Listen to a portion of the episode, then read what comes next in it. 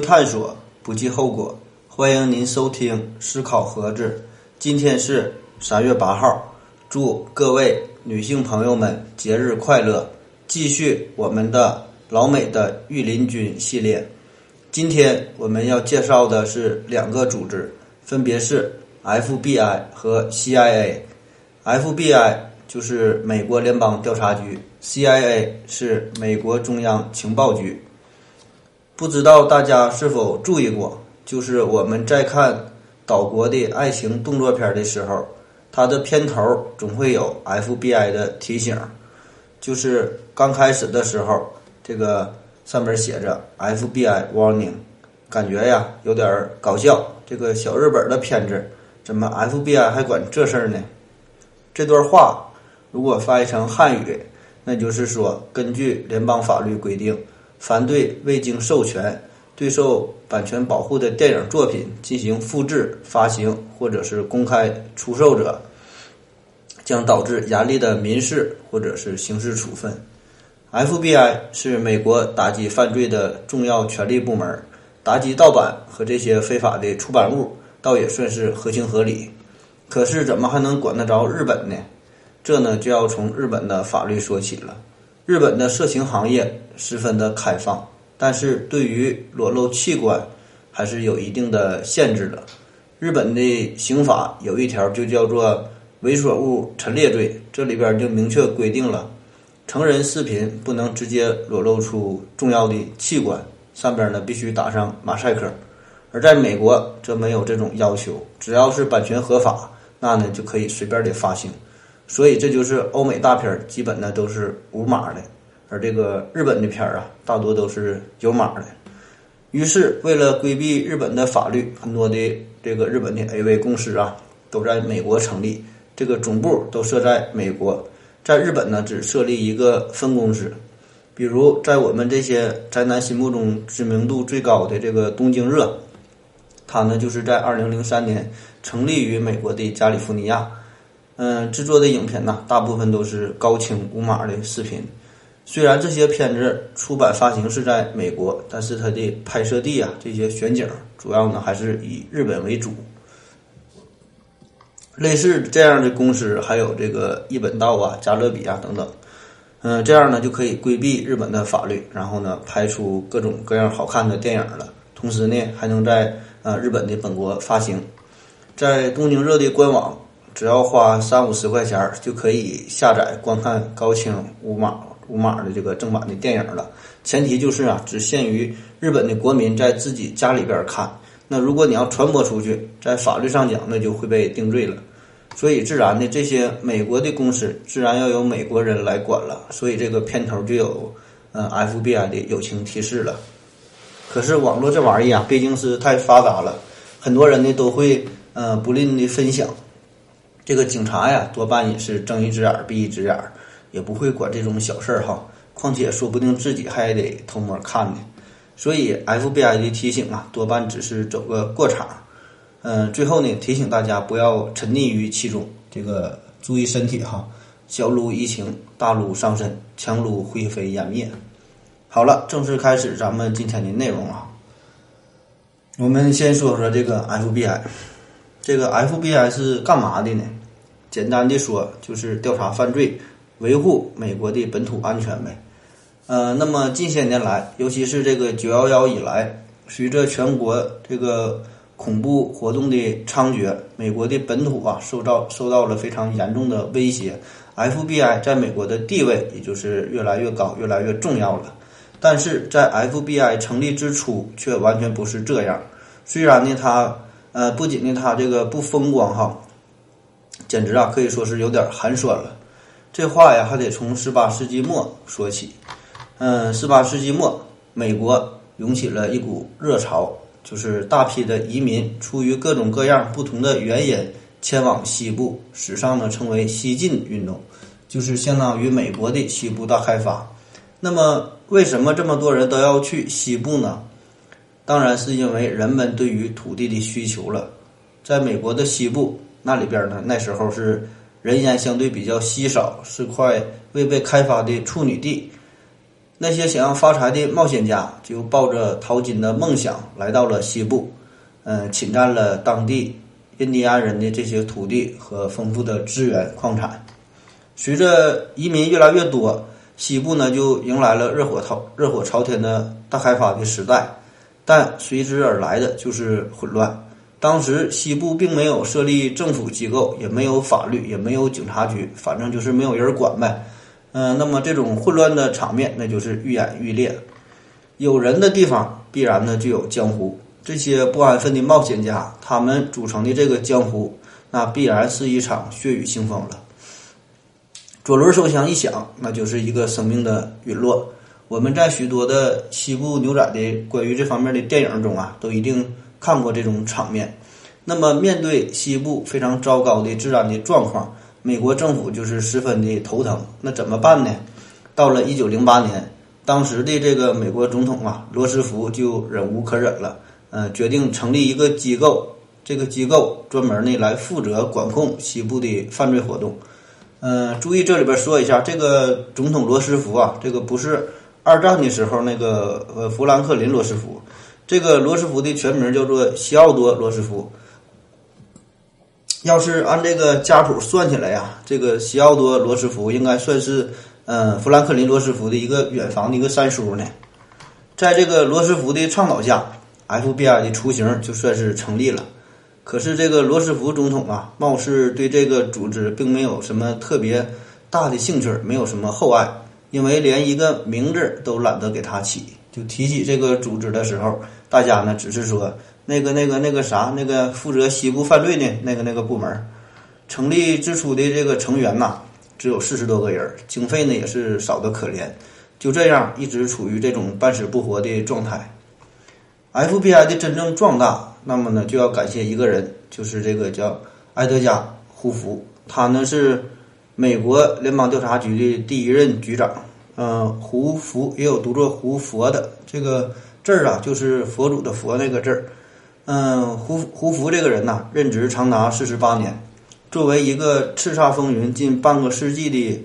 传奇人物，他的这个名气啊，要远远超过于电影明星，甚至让一些这个一些总统们呐，都是望尘莫及，都是比不过他。而且呢，没有哪一位总统敢解雇这个胡福。从一九二四年到一九七二年，总共这个四十八年的期间。美国是换了八届的总统，但是胡佛却是一直是 FBI 的一把手。那为啥呢？因为这个胡佛啊，他呢知道的太多了，连这个总统们都不知道这个胡胡佛究竟知道些什么。这呢，对于总统来说是最大的威胁。所以最后直到他死掉了，才算是正式下岗。美国的政坛也算是松了一口气儿。这个胡佛一死啊，美联邦立马就决定了，FBI 的局长最多只能是十年，那不能让他当太长时间了，否否则知道的太多了，那就太危险了。这个胡胡佛当政期间呐，褒贬不一，毁誉参半。当然了，这些都是他死后的事儿了，大家呢也才敢说。否则呀，当他活着的时候，谁要敢这么说，那他非得派人去弄死你不可。我们看看 FBI 这三个字母，这呢不仅是。美国联邦调查局的英文的这个缩写，还代表着联邦调查局呃坚持贯彻的这个信条，就是三个单词，呃叫做呃 fidelity 忠诚和这个 bravery 是勇敢，呃 integrity 是正直，就是忠诚、勇敢、正直，这呢是 FBI 一直秉承的这个态度。嗯，我们说说 FBI 干的一些大事儿吧，在二十世纪三十年代。联邦调查局逮捕了一批臭名昭著的这个绑架案呐，呃，劫持犯呐，还有一些杀人犯等等。这里边呢比较著名的有约翰·狄林杰，嗯，有这个娃娃脸尼尔森，还有人称巴克妈妈的凯特·巴克等等。这些案件呢都是美国的大案要案，基本呢就相当于咱们的这个白宝山呐，这个东北二王啊，或者是呼兰大侠呀这类的。后来呢，在打击三 K 党的行动中，呃，美国联邦调查局呢也是扮演了非常重要的角色。从二十世纪四十年代到七十年代，FBI 呢调查了针对美国的间谍案，在二战期间呢，联邦调查局曾经抓获八名到美国执行破坏任务的纳粹的间谍，然后 FBI 呢还针对美国的这个有组织的犯罪啊进行了很多的工作，呃，打击了很多的犯罪集团、犯罪的呃这个组织这些团体，比如说有这个吉安卡纳家族，还有这个约翰高地家族等等哈。但是呢，与此同时啊，这个 FBI 也有许多。令人争议的一面，一些负面的一些新闻，比如说在二十世纪五十年代和六十年代期间，FBI 呢开始关于对于马丁路德金的调查。这个马丁路路路德金呢，就是 I Have a Dream 那个人。FBI 啊，甚至在没有找到任何证据的情况下，然后呢就试图使用这个他的私人性生活的录音，嗯，来进行呢要挟。在胡佛局长眼中啊，马丁·路德·金呢就是一个伪君子，不配呢领导民权运动。在我们以往的印象中啊，就我们学习的呃一些资料啊，都是说这个马丁·路德·金呐是一个呃对美国讲经布道的人，呃是一个民权民权运动的这个领导者嘛。但是呢，胡佛呢却呃认为就完全不是这样的。之后呢，马丁·路德·金的这个性爱这个录音带呀就被。寄到了呃美国的媒体，寄到了这个民权运动的资助者，同时呢也寄给了呃马丁路德金的妻子。这样做的意图啊就非常明显了，就是说的，即使啊不能把这个马丁路德金给你搞臭、给你搞垮，起码呢也要毁掉你的婚姻、毁掉你的家庭。你看这个 FBI 这招得多损呐！在一九六五年的一月五号，这个金夫人呢，确实她就收到了。那那盘记录了这个她丈夫出轨的性爱的这个录音带，然后呢，跟马丁路德金就大吵了一架，而这个美国媒体呀，却是出奇一致的拒绝发表这份资料，就是和这个马丁路德金站在了一边儿，因为这个性丑闻呐和这个马丁路德金领导的黑人民权事业呀无关，反倒是这个胡佛的这个窃听啊这类的做法呢更加肮脏，更加的可恶。这就相当于这个，咱说物理学物理学界里边的薛定谔。你看人家那生活作风啊有问题，但是呢，与自己辉煌的成就并没有冲突。至于这个马丁路德金也也是这样哈，人家这个政治生涯，嗯，这个事业做得相当好了。同时呢，作为牧师也可以泡妞，但是呢，人家也获得了诺贝尔的和平奖。所以说，不能因为这个生活作风啊，就抹杀了他的功绩。所以，虽然从现在的解密材料来看，这个马丁·路德·金确实存在着一些生活作风的问题，但是无疑，这个 FBI 当时的做法却是更加令人讨厌。FBI 干的另外一个狠事儿就是驱逐了卓别林。卓别林当时是因为他的这个演出嘛，他的电影就是针砭时弊的这些电影，就成为了 FBI 调查的对象。在一九二二年，FBI 的特工就混进了卓别林的电影那个电影厂，呃，做这个卧底。这帮特工啊，也真是多才多艺哈，也挺不容易的。他们呢才是最好的演员。然后就此呢，就来监监视监察这个卓别林的一言一行呗。然后向这个局长报告啊，就说这个电影厂里边啊，这里边都是高谈阔论这个布尔什维克的人，还有这个大量的电影界的激进分子。但是最终啊，并没有什么确切的证据。不过，在这个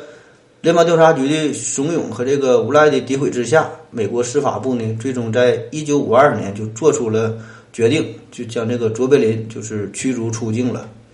这个卓别林呢，就只好离开美国，到了瑞士去定居了。直到二十年以后，卓别林呢才应邀到洛杉矶接受奥斯卡终身成就奖。然后这个联邦调查局啊，当时就还想反对他呢，还想快不让他来美国。但是呢，这一次这个 FBI 呢没能得逞。在 FBI 的监视的这些人中，还有一个更狠的人，这是谁呢？就是爱因斯坦。这个联邦调查局啊，监视爱因斯坦是从二战后开始的，因为这个老爱呀，当时他是赞同这个共产主义理想，支持呢民权运动。特别是这个人啊，他还知道你说怎么造原子弹，原子弹，所以呢，这就让这个特工们感到非常的惊恐不安。他们也担心这样的大威哈这么有影响力，担心呢他就批评美国的政策，这样呢会在社会上造成非常严重的负面的影响。所以，FBI 为了找到把爱因斯坦驱逐出境的证据，就建立了关于爱因斯坦的详细的个人的文件。这个文件呢，长达一千四百多页，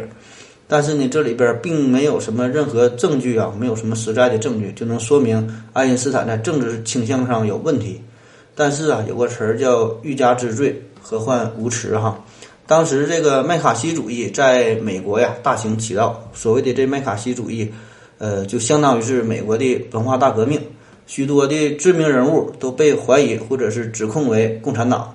然后偏偏这个时候啊，爱因斯坦呢，呃，公开为那些被指控的人士进行辩护。嗯，这下可好了，这个在 FBI 捏造的爱因斯坦的黑材料中，这个爱因斯坦呢至少和三十三个反动组织有着关联。于是这 FBI 呢就根据一些捕风捉影，甚至是胡编乱造的所谓的线索，在美国、在欧洲等处，呃，对爱因斯坦展开了调查。到了爱因斯坦的晚年吧。他也是功成名就了哈，在美国乃至全世界都享有极高的声誉，在这个普林斯顿，在整个科学圈也是有着受着极高的尊崇。但是同时呢，这个 FBI 呀，就像是一个阴魂不散的小人，就一直呢在暗中纠缠着爱因斯坦，直到是一九五五年爱因斯坦的病逝啊。当然了，以上说的这些事儿啊，都是我们列举的列举的几个 FBI 对于。呃，几个著名的名人的调查呀、追踪，还有许多这个我我我们不知道的这个秘密哈，跟踪的调查的一些人。现在呀，这个美国的联邦调查局，它的总部呢是位于华盛顿特区的胡佛大厦。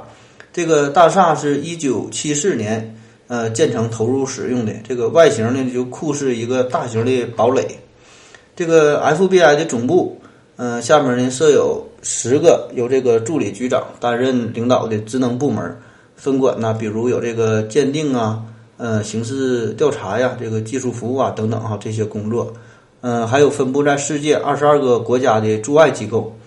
嗯，设有刑事犯罪科学实验室，嗯，中央指纹档案馆等等。这个中央指纹档档案馆这里边呢储存着四千七百万个这个对象的指纹，是世界同类数据库中的最大的。还有这个尖端人质呃拯救小组啊，还有专门培训高级特工的国家学院呐，等等哈，这些部门。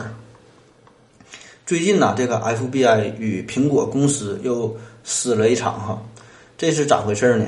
在二零一五年的十二月，法鲁克和妻子这俩人对加州一家社会服务机构就发起了袭击。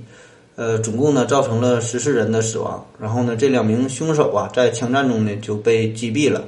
这个案发之后，警方在法鲁克的这个车上发现了一部 iPhone 五 C 的手机。由于这个 iPhone 啊使用了自己的加密技术，所以这个 FBI 啊无法破解。这个洛杉洛杉矶地方法院就做出裁决，要求呢苹果提供适当的技术的支持呗，就是协助这个。呃，调查人员解锁这个凶手法鲁克的手机，而这个库克呢回应就俩字儿没门儿。这个 FBI 要求苹果提供的帮助啊，主要就是两方面。第一个呢是想让他呀就关闭十次输入错误密码就查出手机的功能，这样呢就可以让 FBI 进行更多的尝试了，这样呢就进而可以呃破解这个用户的 iPhone。第二呢就是减少每每次这个尝试密码的时间间隔。假如呢，这个设置的设置这个密码啊是四位数的密码，如果这个系统呢，呃，每零点零八秒就可以输入一次密码，就是用这个呃电脑来破解啊，那么这个破解的这个数这个时间呢，总共呢只需要花费三十四分钟，就理论上。但是这个问题是，这个 iPhone 的这个设置的程序不让你反复的试验密码，就是在输错之后啊，要等上一段的时间才能进行第二次的输入和试验。这样呢，就增加了不少的麻烦，或者说是人家这个一个保护程序嘛。特别是这个苹果在 iPhone 5S 以及这个呃之后的这些手机的机型中啊，就是这个 CPU 加入了安全岛的模块，这部分完全独立于手机的操作系统。呃，相比之前的 A7 的芯片的 CPU，就是有两个改进的地方，一个是这个手机的那个密钥。呃，安全岛生成的随机的编码啊，连这个苹果自己都不知道。呃，另外呢，就是这个安全岛啊，有自己的计时器，就是它它可以呢给出试错密码后，还需要等待多长时间才能呢让你进行第二次的呃密码的输入。就是你前四次这个输错了，并呢不会受到什么影响，但是之后如果你再次输错，你需要就等上一分一分钟。如果呢你要再错了，那就得等五分钟，再错就等十五分钟。当你输错九次以上，你就需要再等一个小时才能呢进行再次的输入密码。这也就意味着哈，即使是这个用户啊用的是这个四位的密码，那么暴力破解也需要呢等待的时间也要超过一年了。所以，这个苹果呀和这个其他所有的人吧，都不可能破解这个 iPhone 呃五 S 以后的这个机型。那么，唯一一种可能性啊，就是这个苹果专门为这个需求就是留了个后门。但是呢，那也要等到下一代的苹果上市才能实现安装软件这个后门的程序。而且，这个美国的法律体系啊和我们这个法律呢有很不同的这个一点哈，就是。这个法官在判决纠纷的时候，一般呢是参照之前类似的案件的结果来进行这个宣判的。就是以前有过呃相似的案件怎么判，那么呢就很可能这次案件也怎么判。这呢就叫做这个判例法。也就是说呀，如果这个苹果接受了这次加州法院的裁决，帮助 FBI 破解恐怖分子的手机的话，那么在以后的这个新手机上有类似的事情，这个苹果也就只能帮助 FBI。造出一个后门来帮助他破案，这样呢，就是无形中增加了自己的工作量，而且更重要的是，就带来了一个更加不安全的问题，就是说这个万一啊，这个后门你说它丢失了怎么办呢？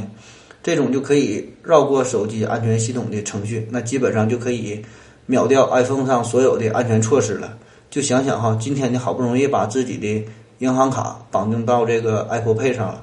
然后这个马上这个黑客就利用后门就把你的钱给偷走了。那么以后谁还敢用这个苹果了？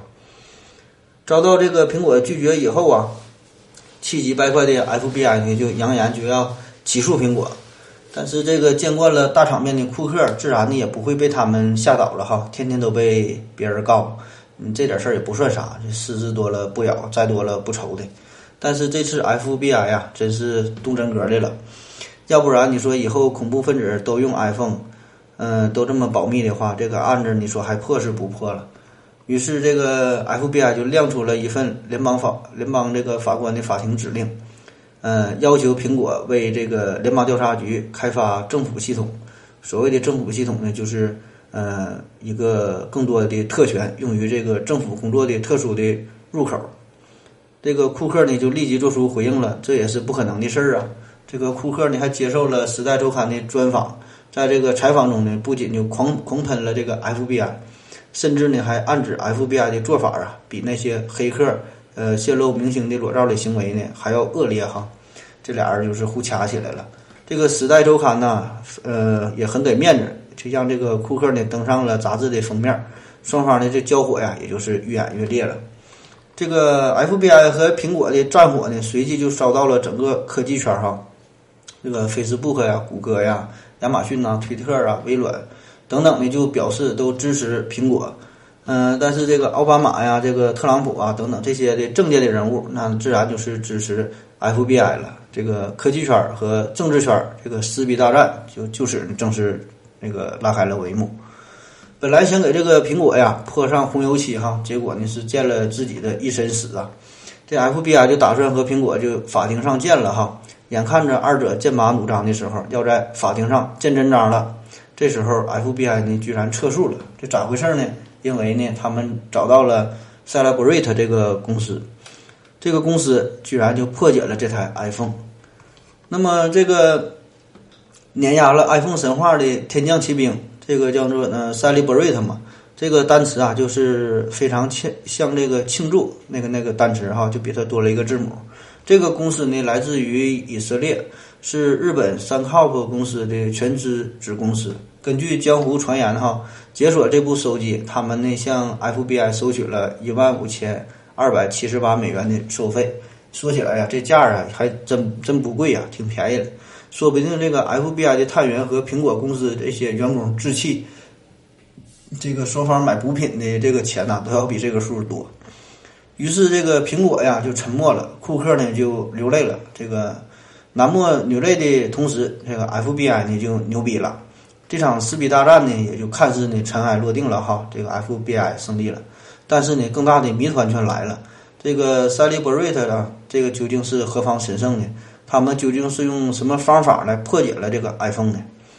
如果你觉得这个 Celebrate 仅仅呢是 FBI 临时抱佛脚啊，这个有病乱投医找到的江湖郎中，那你就大错特错，不要来哈，侮辱我的美了。这个 Celebrate 有两个主主要的这个业务，第一呢叫手机数据迁移，第二呢就是手机数据的破解。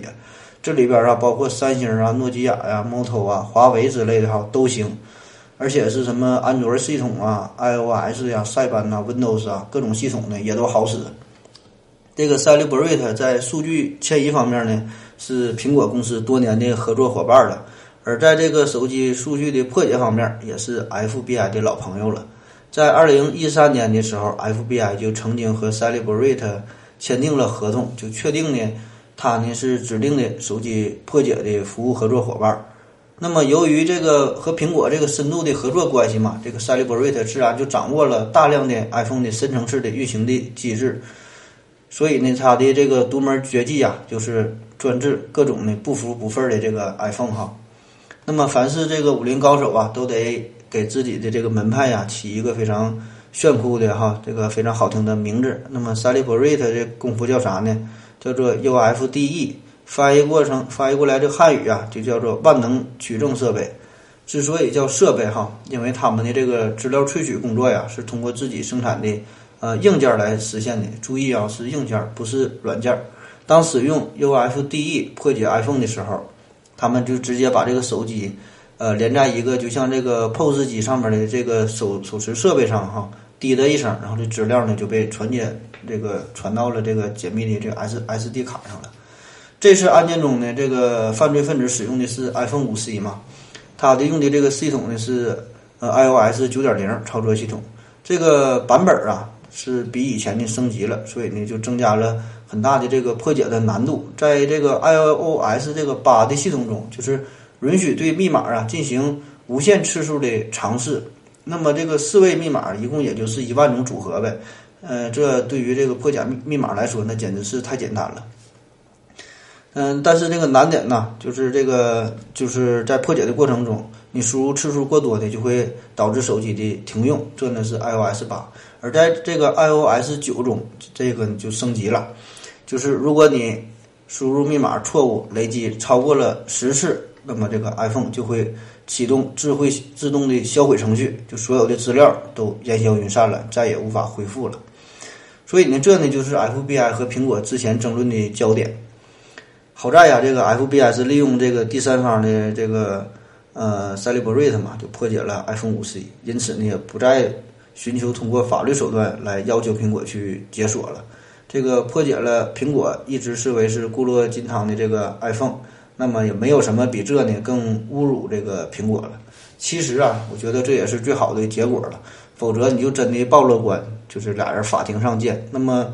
这个法庭啊，无论怎么判决。都难做到两全其美呀，因为如果你要是支持这个 FBI，那肯定会引起这个科技圈的大爆炸哈。那么如果你要是支持这个苹果，那这个 FBI 在反恐工作方面也将会面临种种的困难哈。这呢就有点像这个古希腊的半非诉讼哈，里外都不对，里外都不是人了。当然，具体破解的过程啊，那就是我是不知道了哈。嗯，而且这个除了 Celebrate 呀，他谁谁也不知道啊，因为他也不可能把这个原理这个说出来呀，这个透露这个任何的细节啊，这任何的原理，这 Celebrate 也不会向别人说，毕竟啊，这是人家也得是靠这门手艺来吃饭呢。这个苹果当然他呢也不会泄露了，嗯，第一呢是因为他们对于这个自己的这个 iPhone 啊，究竟是被如何碾压的，如何破解的，他自己本身也是蒙圈的。我估计呢，他很可能也不知道自己这个漏洞到底在哪。第二呢，就算是他知道了，他也不可能自己说出来呀，不可能让更多更多的人知道吧。这个塞利伯瑞特呀，是用了八天的时间帮助 FBI 碾压了苹果，就证明了一个残酷的事实：目前全世界十多亿台的这个 iOS 设备啊，都有着这个一个漏洞哈。那么如此一来，反而是 FBI 又陷入了一个尴尬的局面。如果他们掌握了苹果的致命的漏洞，但是呢不通知苹果进行进行修复，那么就等同于把全世界的果粉的安全置之不顾了哈。那么如果他们把这个漏洞报告给苹果的话，那么就等于自废武功了，而且这个 Celebrate 也不会同意啊。但是综合综合目前的这个信息这些情况来考虑吧，这个漏洞呢是嗯应该是极其复杂的。这个攻击的成本呢？这个至少是 Celebrate 收费这个一万五千美元这个价呗。而且呢，目前看起来全世界掌握这种攻击办法的也只有这个 Celebrate 一家。所以对于财大气粗的苹果来说呀，倒是有一个两全其美的办法，那就是收购这个 Celebrate 就行了呗。就干不过你呢，我就收购你哈。嗯，从这个 FBI 的创建呢，咱们一直聊它的发展，聊它的历史哈。嗯，一直到最近的这场撕逼大战，我们对 FBI 有了一个初步的了解吧，算是。下面我们再聊聊这个 CIA，CIA 就是美国中央情报局，这呢算是美国历史上最有名的情报机构了。它的这个形象啊，嗯，活跃在好莱坞的各个这个大片上哈，从这个俄罗斯的克里姆林宫到阿富汗的本拉登的基地。哪里有这个美国的敌人，哪里呢就有中情局的特工拯救世界的身影。在我们观众的眼里啊，他们总是戴着黑色的墨镜，身后呢伴着这个烈焰和爆炸，一副不差钱的高富帅的形象。就是花钱的时候啊，那个钱呐都是一捆一捆的用哈。这个枪都是美国警察基本没没见过的各种高科技的武器。这个车都得是奔驰 S 级啊、宝马七级的顶配哈。妞呢，那都是好莱坞一线女星了，随便挑随便选哈。总之啊，比这个呃英国的军情六处的零零七詹姆斯邦德还要棒棒的。这个 CIA 呢，成立于第二次世界大战之后的一九四四七年，嗯，主要呢是负责给美国联邦政府啊收集和提供世界各国军事啊、政治啊、经济上的这些情报。与这个英国的军情六处、俄罗斯的联邦安全局，就前身叫苏联的克格勃嘛，还有这个以色列的摩萨德一起并称为世界四大情报组织。嗯，中央情报局成立之初的办公地点呢是设在了华盛顿的林肯纪念碑附近，然后在一九六一年之后，呃，搬到了搬到了兰利，占地呢大约是二百多亩。这个 CIA 的大厦呀和这个主楼之之间有着这个。连接着玻璃连廊，这呢被称为是世界上最透明的情报机关，哈，说的挺好听，但是呢这里边却是暗藏机关。这个 CIA 的大楼的呃这个屋顶啊，就装有特殊的呃无线电天线，这呢是全球通讯网络的重要的组成部分。在这个大楼的最深处是中央控制室，预警系统就遍布了整座的大楼，还有呢三个耗费了。十多万美元建成的安全的焚化炉，哈，这里边就每天都吞噬着那些不再需要保留在世上的这些机密的文件，完全给销毁了。当然，如果能换成是三个黑洞，那就更好了。这个二零四九的刘老师就说嘛，这个黑洞吞下吞下去的东西，吐出来的都是毫无意义的信息了，谁都别想破解。在这个好莱坞大片《这个碟中谍一》中，就有一段啊，汤姆克鲁斯通过这个通风管道。然后潜入 CIA 总部的情节，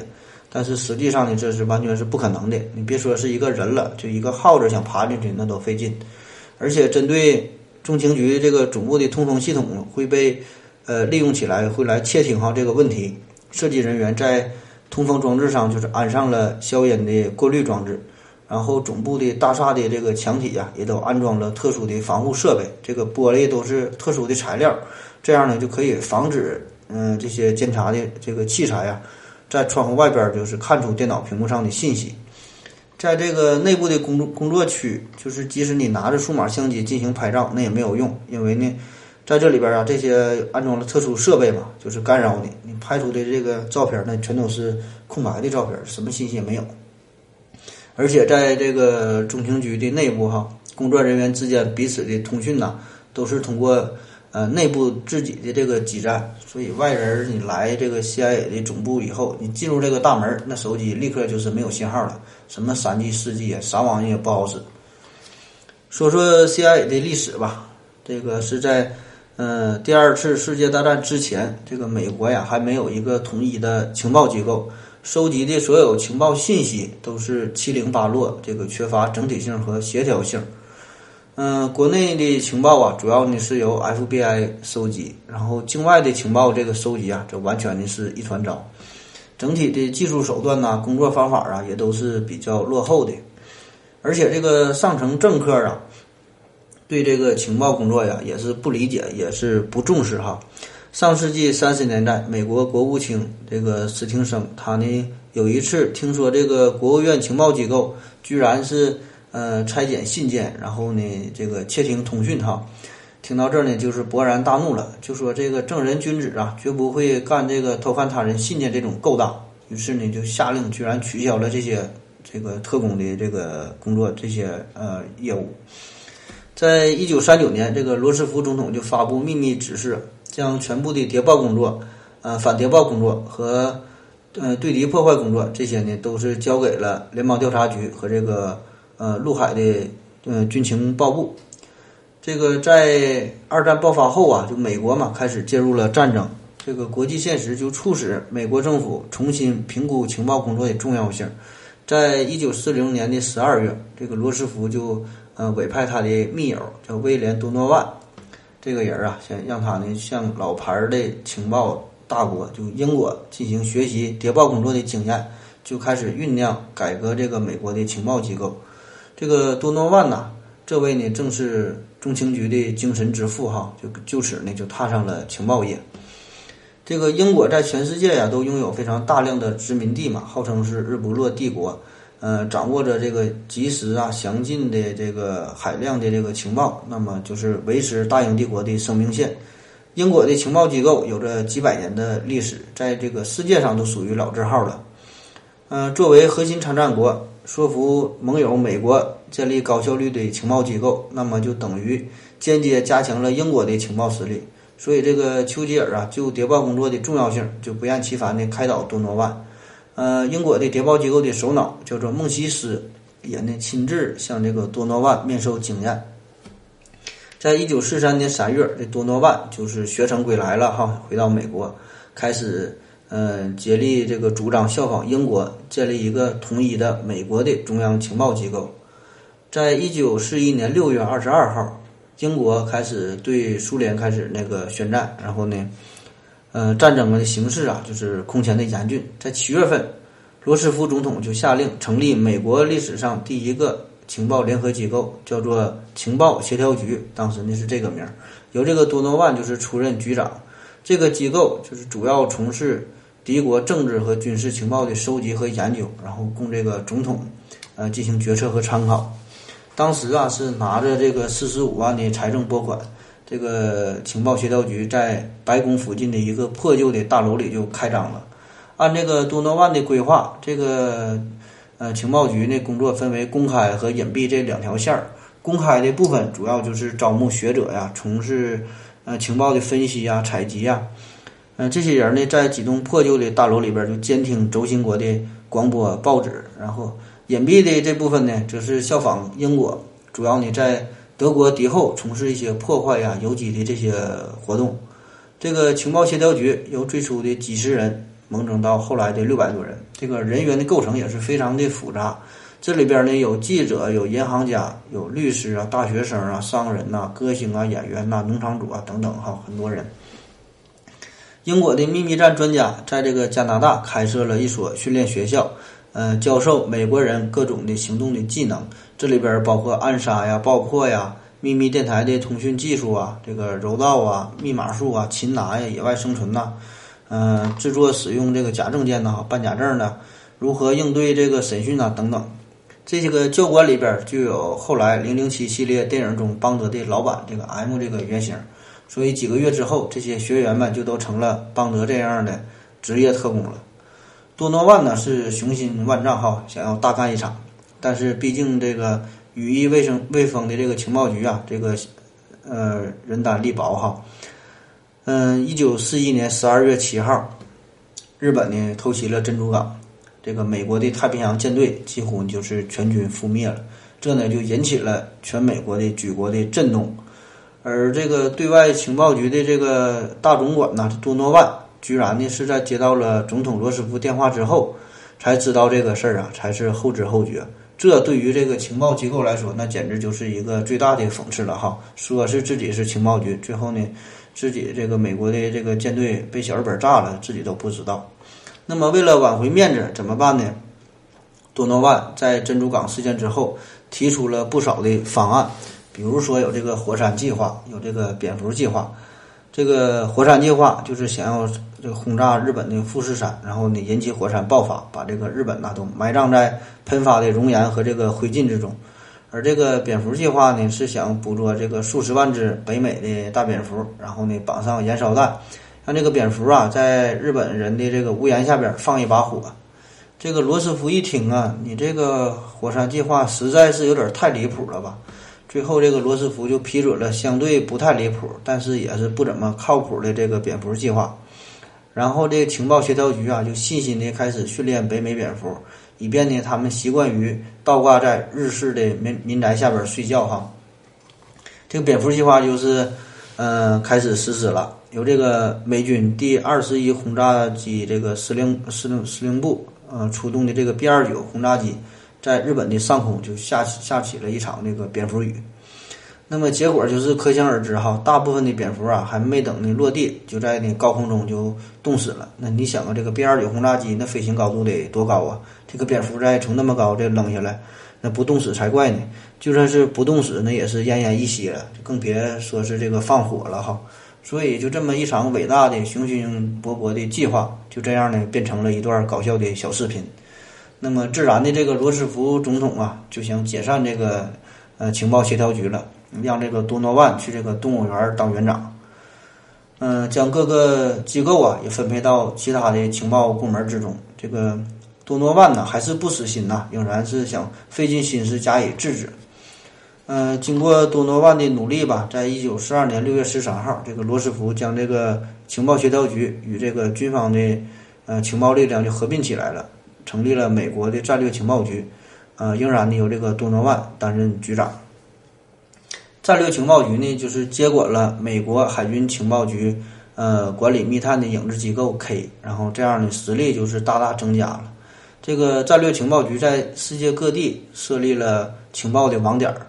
嗯，这个集中这个情报，然后呢，同时呢还有这个秘密的行动，哈，这个集于他们于一体，成为了美国历史上第一个统一的中央情报机构。在他顶峰的时期啊，在花名册上在编的和这个临时工这些人员，总共呢有两万五千多人。这个多诺万呢，这个人确实也是很厉害。他呢不注重这个军衔啊、年龄啊、资历啊什么，他就是唯才是举。只要呢你有一技之长，即使啊是一些这个鸡鸣狗盗之徒，那也是纳入麾下。因此呢，就网罗了一大批这各种各样的人才哈。但是这自从这个战略情报局成立之初啊，他就备受其他美国军政机构的排挤。那么最恨这个战略情报局的，当然就是之前我们说的美国联邦调查局以及这个局长这个胡佛了。这个胡佛呀，就认为这多诺万的组织啊，他呢是呃对控制美国情报机机构和在南美洲的情报的活动，那是一个巨大的威胁。于是呢，他就散布多诺万呐是亲英卖国的消息。并且呢，暗中收集了多诺万伤风败俗的材料。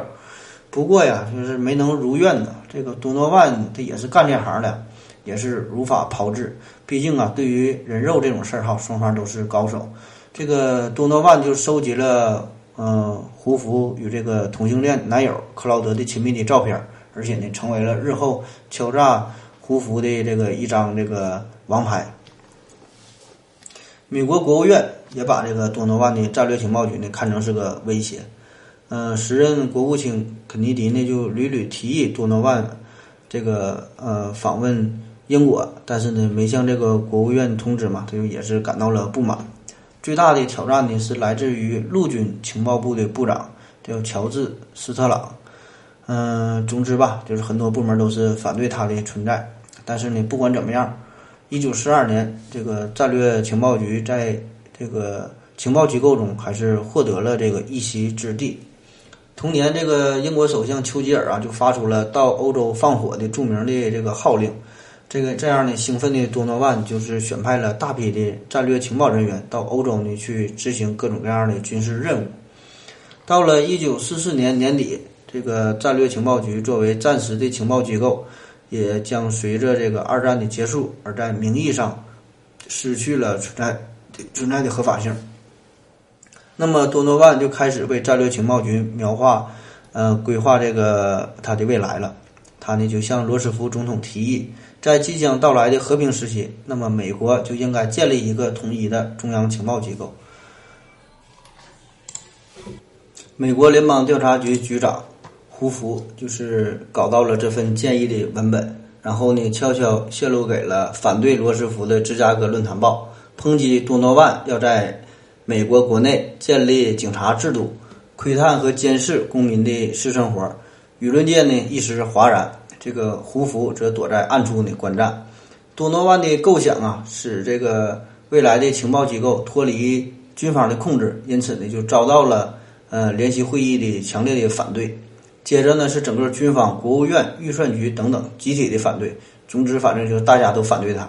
在一九四五年四月十二号，罗斯福总统逝世，这个副总统杜鲁门嗯接任。在杜鲁门看来，这个多诺万呢是一个共和党人，是一个。亲英派的分子，这个战略情报局的花费，这种开支啊也特别的庞大，而且呢高度的不透明，早就惹得这个国会不高兴了。其他的部门也是争风吃醋哈，整天嗯吵闹不休。所以到了一九四五年九月十十三号，杜鲁门就下令解散战略情报局，该局下属的情报研究分析处和这个行动处分别呢划归呃国务院和这个陆军部管辖。多诺万苦心经营的资产和这些人员就被一扫而光了。这个战略情报局的终结后啊，美国情报活动呢重新就陷入了分散和无序的状态。一九四六年一月二十二号，杜鲁门就决定成立国家情报委员会，嗯，想来重新统一这个情报系统。这个委员会的执行机构呢设为中央情报组，担任呢。呃，原战略情报局的海外情报功能，并且呢，协助全美各家情报机构之间的联系。这个首任的中央情报组的组长由海军情报局的副局长西德尼·索尔斯来担任。嗯，家当啊，只有三间这个办公室和八名人员。索尔斯的这个角色呀，就有点像这个联合国秘书长哈，这个责任大，权力小，夹在有权有势的机构当中，整天呢还得忙着斡旋。军方呢，多是以这个保密为由，就是常常的拒绝向中情组这个非军方机构提供资料，所以这个索尔斯的工作呀，就是很难开展。到了一九四六年六月，这个中央情报组的这个组长的职务由这个空军的中将霍伊特，呃，范登堡由他呢来继任。这个范登堡这个人啊，人家有着更大的目标，只是呢把这个职位当成日后的一个晋级的跳板。但是呢，在他这个一年的任期内啊，他利用自己的，呃，家族的这个关系和影响啊，人家有人啊，为这个中央情报组呢争夺了更多的经费、更大的编制和更新的装备，做了不少事儿哈。这个范登堡呢还干了一个大事儿，改变了美国情报的这个格局的大事儿，就是啥呢？对这个联邦调查局呢突然发动了袭击，嗯。成功的就夺取了该局在国外的全部的情报网，这样呢就使得 FBI 成为了一个逐步出境、完全是针对于美国国内的机构，这样呢就奠定了中央情报系统对外这个情报的垄断权，就是一个主内一个主外的这个格局，就是呢也就是开始形成了。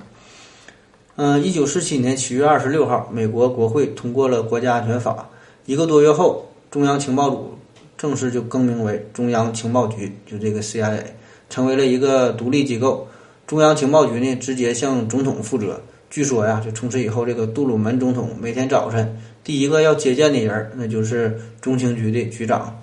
此时，这个中央情报局的它的地位就更加核心化了。实际上呢，就再现了呃多诺万两年前的这个这种构想哈。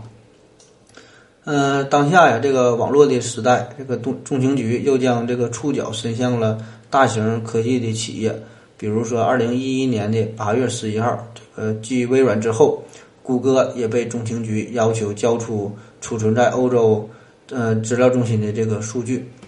此事呢，还引发了欧美之间的外交论战。今天的这个中情局啊，仍然是世界情报的行当里边的一支劲旅。活跃在许多重大的事件的幕后，CIA 在美国的情报界，甚至是整个的政治圈、军事圈，都有着自己的一席之地。嗯，但是呢，它也有着许多的这个负面的事件哈。咱就说点负面的，好的就不说。说说这个 CIA 的负面事件，说说这个朱安事件。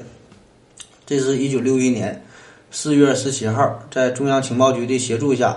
嗯，逃往美国的古巴人在古巴的。西南海岸朱湾这个地方，向卡斯特罗领导的古巴革命政府发动了一次入侵，结果呢是入侵失败了。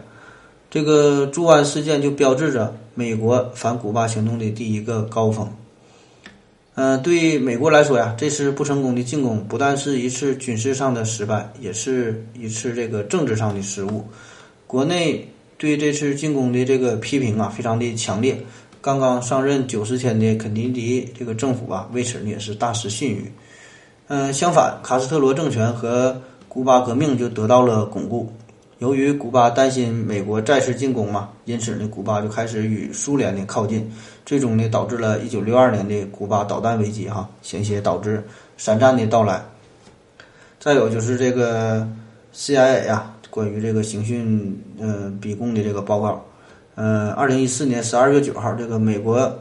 呃，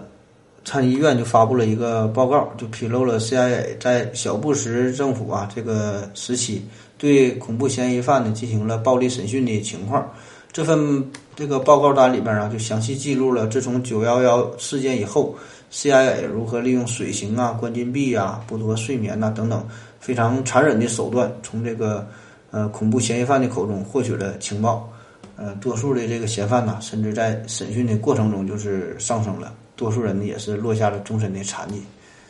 嗯，在珍珠港事件之前，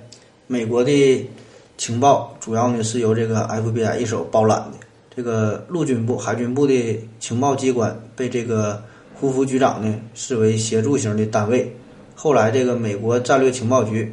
嗯，他的这个成立自然是不受到 FBI 的欢迎了，一直呢也是从中作梗，直到一九四六年，这个杜鲁门总统直接下令，才正式组建了中央情报组，然后呢，FBI 组内，CIA，呃，主外的这个格局就是形成了嘛。那么，只有这个同行之间才是赤裸裸的仇恨哈，赤裸裸的斗争。这个 FBI 和 CIA 这对冤家呀，就一直这么明争暗斗的。二零一三年，这个中情局局长彼得雷彼得雷乌斯因为多个性丑闻呐，就被呃撤换了。那挑事儿的就是 FBI。呃，九幺幺情报失灵也跟这个两家之间互相这个扯皮呢有关。再远点就是这个肯尼迪这个遇刺的案子，也是与这两家就死得不亦乐乎有关哈。那么失归失，这两家呢还是呃合作的时候比较多。每届这个。总统啊，都要他们在这个爱国主义的旗旗帜下团结起来。他俩呢在暗地里死的比较难看的是这场嗯智利的九幺幺之后，这个 CIA 对钱正耀的追杀。智利的这个九幺幺呢是发生在一九七三年，总统阿连德被皮诺切特将军率领的叛军呢所击毙，呃，结束了政这个智利四十一年的这个民主政治。这背后的一切呢，都是由 CIA 这个策划实施的。这个总导演呢，就是基辛格。嗯，FBI 和 CIA 绝对是美美剧中最常出现的两大神秘机构。这两个机构到底有啥区别呢？这两个机构呢，还真是大有不同。这个 FBI 呢是美国执法部门，隶属于呢是司法部，这个性质上呢是属于警察体系。CIA 呢是属于独立机构，这个直接对总统负责哈，跟总统对话。从事呢间谍活动，理论上呢是不具备执法权的。嗯，FBI 呢是司法部下属的嘛，对联邦这个刑事案件和这个跨州的犯罪就有管辖权。地方治安和刑事案件，他们呢是不能参与的，除非是受到了地方警方的邀请。因为这个美国地方警察呀，都有都是这个各地自治的，就是即使一个州里边，除了州警以外，就两个不同城市的警察的编制，这个制服啊，都可能是不同的。这个 CIA 呢是以对外为主的这个情报部门，理论上呢未经国会授权许可，不得在美国境内进行秘密活动。中央情报局的工作地点和各种活动，那几乎都是完全隐蔽的，谢绝对外参观和访问。这一点呢和这个联邦调查局那就不一样了。呃，法律呢是明确禁止 CIA 对在这个国内对美国人进行间谍活动，同时 CIA 没有这个执法权，这也是。和 FBI 很大的这个不同点，在对付这个恐怖主义和情报活动方面，FBI 和 CIA 则是各有所长。这个 FBI 主要是在国内，嗯，阻止这个恐怖袭击、恐怖的活动，打击的这个外国的间谍活动。而这而这个 CIA 呢，则是主动的出击，将这个触角啊伸向了世界各地。二者呢，可以说是一守一攻，哈，互为补充。但是在九幺幺事件之后啊。对恐怖主义的压力就顿增哈，相关部门呢也是日趋活跃活跃。FBI 曾一度大量招募外国人充当海外间谍，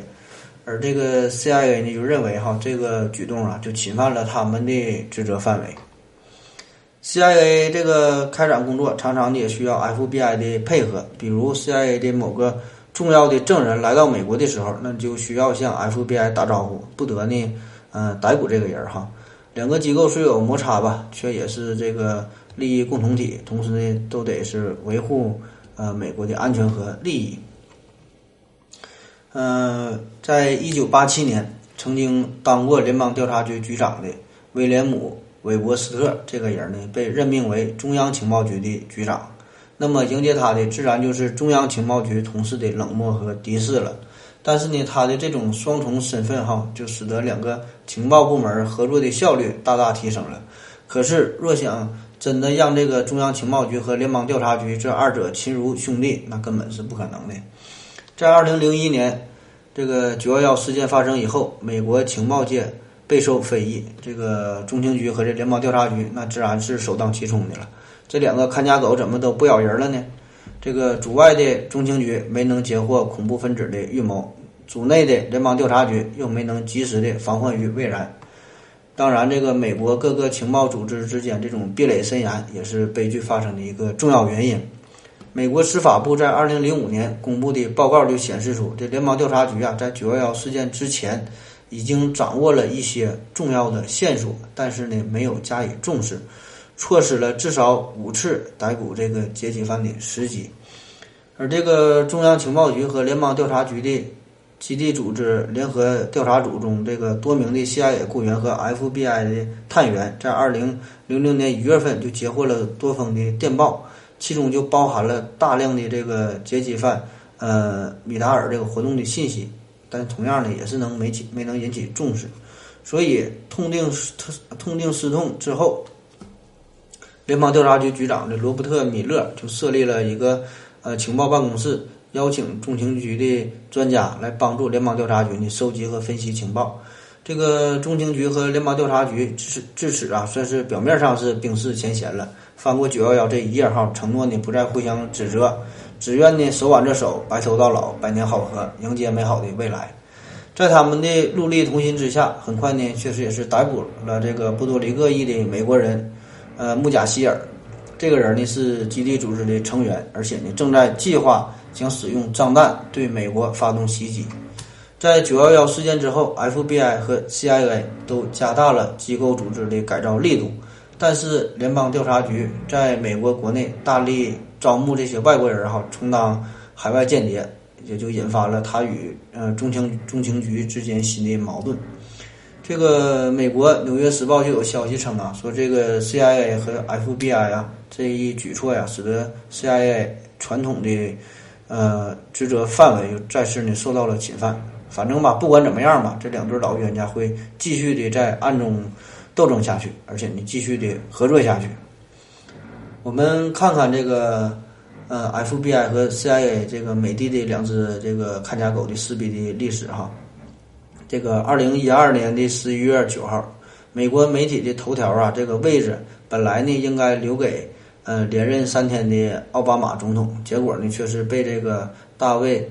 呃彼得雷乌斯所占据了哈。原因就是说这位 CIA 的局长因为绯闻下台了嘛，而这个 FBI 呢正是搞垮 CIA 局长的背后推手，就上演了一场嗯 FBI 小特工扳倒 CIA 大局长的这个真人秀。自从九幺幺事件后，保护美国不再受到恐怖袭击的共同使命，迫使呢两个机构尝试合作。这个美国国会也多次呼吁改革情报机构，但是这两个机构的制度文化呀都是不同，所以呢也就让他们嗯不可能呢真正的合作下去。嗯，如今这个许多专家就认为哈，如果这个忽视两个机构的文化差异，那么一味的。通过机构的合并，或者是组建一个新的机构来保护美国安全，那么你将会置于美国一个更危险的境地。所以，直到现在，这美国的高层也不敢冒险的想让 FBI 和 CIA 合并。这个 FBI 依旧呢归于这个司法部，CIA 呢继续由美国总统直接呢负责。在历史上啊，FBI 和 CIA 的这个冲突还有两次非常恶性的事件。除了这个九幺幺以外，还有两个典型的，一个呢是咱说这个呃肯尼迪的遇刺哈，这个是美国的一些历史学家就认为啊，这个 FBI 和 CIA 之间的联络问题是造成一九六三年肯尼迪总统遇刺的重要的原因，而且呢事后对于这个事件真相的调查，更是由于两者之间的内斗而毫无结果。嗯，这个事件的。聚集的焦点就是在这个苏联的叛逃特工尤里诺申科这人身上，FBI 和 CIA 就这个人是否忠诚发生了非常强烈的冲突。这个诺申科就说呀，这个刺杀肯尼迪的这个凶手，呃，叫奥斯瓦尔德，他呢曾经是受这个克格勃呃监视的，但是呢，克格勃呢从未试图招募他。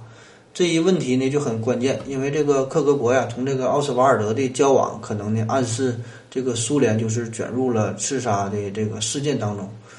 这时呢，FBI 呢控制着代号叫做费多拉的叛逃人员，证实了诺申科的说法。但是复杂的是，这个费多拉的最终被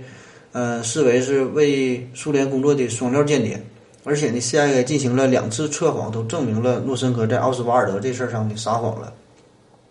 所以呢，这个 FBI 和 CIA 就产生了不不一致的看法。这个 FBI 认为这个诺申科的说的是真话，而而这个 CIA 就说的他在说谎。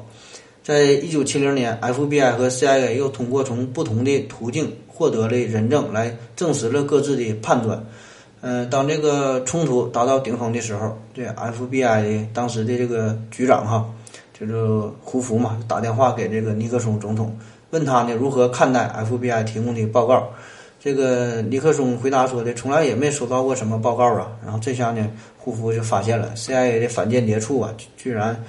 这个呃宣称的那是假的情报，就是扣下来了，根本就没给这个呃尼克松总统。所以呢，胡佛呢也是极其的愤怒。一直以来呀，CIA 也都是这样非常贬低这个 FBI 的情报的来源。呃，另外一个他们俩之间的这个斗争哈，就是关于水门事件。嗯，水门事件，这是在一九七二年这个总统大选的过程中，为了取得民主党内部竞选策略的情报，以美国共和党这个尼克松竞选班子的首席顾问麦克德为首的五个人，就闯入了华盛顿水门大厦的民主党全国委员会的办公室，然后呢，在这里呢安装窃听器，并且呢偷拍了有关的文件，但不幸的是，就当场被抓了。这个水门事件发生啊，尼克松就试图阻止 FBI 进行深深入的调查，但是遭到了拒绝。这时候，这个 CIA 呢也有一些紧张，因为这个 CIA 的局长知道，就闯入水门大厦的这些人中，多数呢和这个 CIA 这些人呢有瓜葛。那么，为了脱开关系，CIA 局长。呃，赫尔姆斯就指示招待处的这个呃科尔比，不要呢主动的说出实情，就无论是在法律上还是在道德上，CIA 都没有义务向 FBI 提供这类的情报。这个时候呢，这个胡福啊已经是去世了，FBI 的代理局长格雷就直接找上门询问闯入水门的是否有 CIA，嗯，正在这个执行某项计划哈，然后这个赫尔姆斯自然的就是一概的否认了。这个尼克松方面得知 FBI 怀疑 CIA 后，建议呢借助 CIA 的力量，用国家安全的名义去阻止 FBI。这赫尔姆斯呢不想违背这个白宫的指示，又呢不愿承担责任，于是就提醒 FBI 呢，呃，注意两局达成的分工的协议。根据协议，如果这个调查涉及 CIA 的这个人啊，就得向他打招呼。FBI 呢不久便，嗯，表示不能呢继续信守这个协议了，除非呢对方呢正式发函。但是这赫尔姆斯呢也不愿意在这个白纸黑字上留下什么证据，于是呢，FBI 的代理局长格雷就直接打电话到白宫，就问呐：“这个总统先生，您的下属正在利用 CIA，并且呢，在 FBI 想调查的问题上故意呢制造了混乱。”这个尼克松也没有办法啊，沉默了片刻，说：“那你就继续大胆的进行调查吧。”后来呢，水门事件就真相大白了呗，这个尼克松就下台了。人们呢也就指责哈，这个 CIA 被指为一党一人的工具哈，就是只为总统服务嘛。这个尼克松在一九七四年八月八号宣布辞职，也是从而成为美国历史上首位因为这个丑闻而辞职的总统。嗯，如果您还是不太清楚他们之间到底有什么关系、有什么区别的话，那么我就给你讲个小故事。话说这个。嗯，洛杉矶警察局、美国联邦调查局、中央情报局都想证明自己在追捕这个嫌疑犯的行动中有最高的效率，大家呢争论不休哈，高下难分。那怎么办？刚好呢，这个有一天这个特朗普啊来到加州度假，于是于是决定给他们一个证明自己的机会。这个特朗普把一个小白兔放到了呃一个这个小森林里面哈，让他们去追捕一下，看呢谁能先逮到这只兔子。这个中情局啊，自认为是老大呗，就首先出发了。他们派出了有这个德高望重的知名的动植物专家团队，将整个森林里面所有可疑的动物、植物都审问了一遍。经过两个星期细致而紧凑的广泛的调查，他们向总统做出了长达数小时的总结的报告。最后的结论是说，这兔子啊根本就不存在。这个联邦调查局那是精英云集，当然也是不甘示弱。随即也就出发了，他们派出受过严酷训练的特勤队，经过四十八小时不断的武力的清剿和搜索，仍然呢是毫无发现。于是呢，他们就一把大火烧毁了整个森林，杀死了里面的一切可疑的、不可疑的动物和植物，其中呢当然就包括那只可怜的倒霉的兔子了。这个事后啊，FBI 的主管就十分坚决的。嗯，向这个特朗普呢汇报说，总统阁下哈，现在问题呢已经彻底解决了，你就放心吧。那么，为了表示自己的这个绝对公平哈，这特朗普呢决定在附近另外找了一个相同大小的一样的这个树林，然后里边呢也放了一只小白兔。这时呢就轮到了洛杉矶警察出场了。眼看这个老大哥们都是无功而退呀，看来这兔子啊是大大的狡猾呀。于是他们就派出了精英中的精英的特警队，迅速呢进入了森林。只见呢，他们不到一个小时就出来了哈，效率非常高。几副呃几名这个呃全副武装的这个肌肉男哈，拖着一只头破血流的、鼻青脸肿的一个皮毛残缺的大狗熊哈，黑色的大狗熊。那只熊啊，连哭带喊的说：“OK OK 哈，别打了，别打了，我是兔子，我是兔子，行了吧，别打我了。”目瞪口呆的特朗普啊，自言自语的说：“我放进去的好像这兔子好像是个白色儿的，是个小白兔啊。”咣的一声，这个黑熊的鼻子马上就挨了重重的一拳，然后黑熊啊吓得这惊恐万分呐，就喊：“我是白的，我是白的哈，我是小白兔啊！”这黑熊吓坏了。然后在特朗普结束了这个度假之前，这个就是进行了一个盛大的颁奖仪式哈。这个颁奖给给这个 CIA 啊，就说因为工作细腻认真、科技含量高，得到了最佳技术奖，并且呢给予这个总统的。呃，嘉奖令一张，外带的小白兔一只。这个 FBI 是由于呢工作，呃勇猛果敢，任务完成最彻底，而且呢场面十分的壮观，得到了最佳特技效果奖。同时呢，所有的人员都得到了英勇的勋章一枚，而且呢外带这个烤兔肉一盘儿哈。这个呃洛杉矶警察呢是行动迅速有效，手法呢干净利落，而且在最短的时间内完成了任务，得到了最佳动作效果奖。所有的人呢，都得到了精美的手套一对儿，而且呢，外带这个幼儿园小朋友的呃认图识字卡片一盒。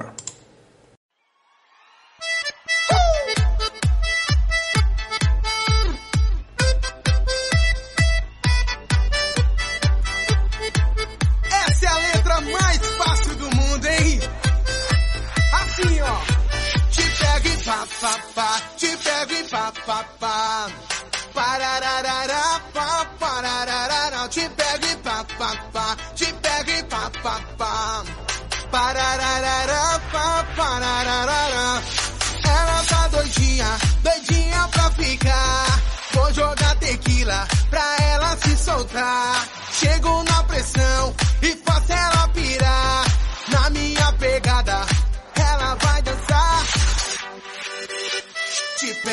te pego, te pego, tipo assim. Você vai pirar, vai gamar em mim. Te pego, te pego, te pego, tipo assim. E você vai pirar. Te pego e pá, pá, pá.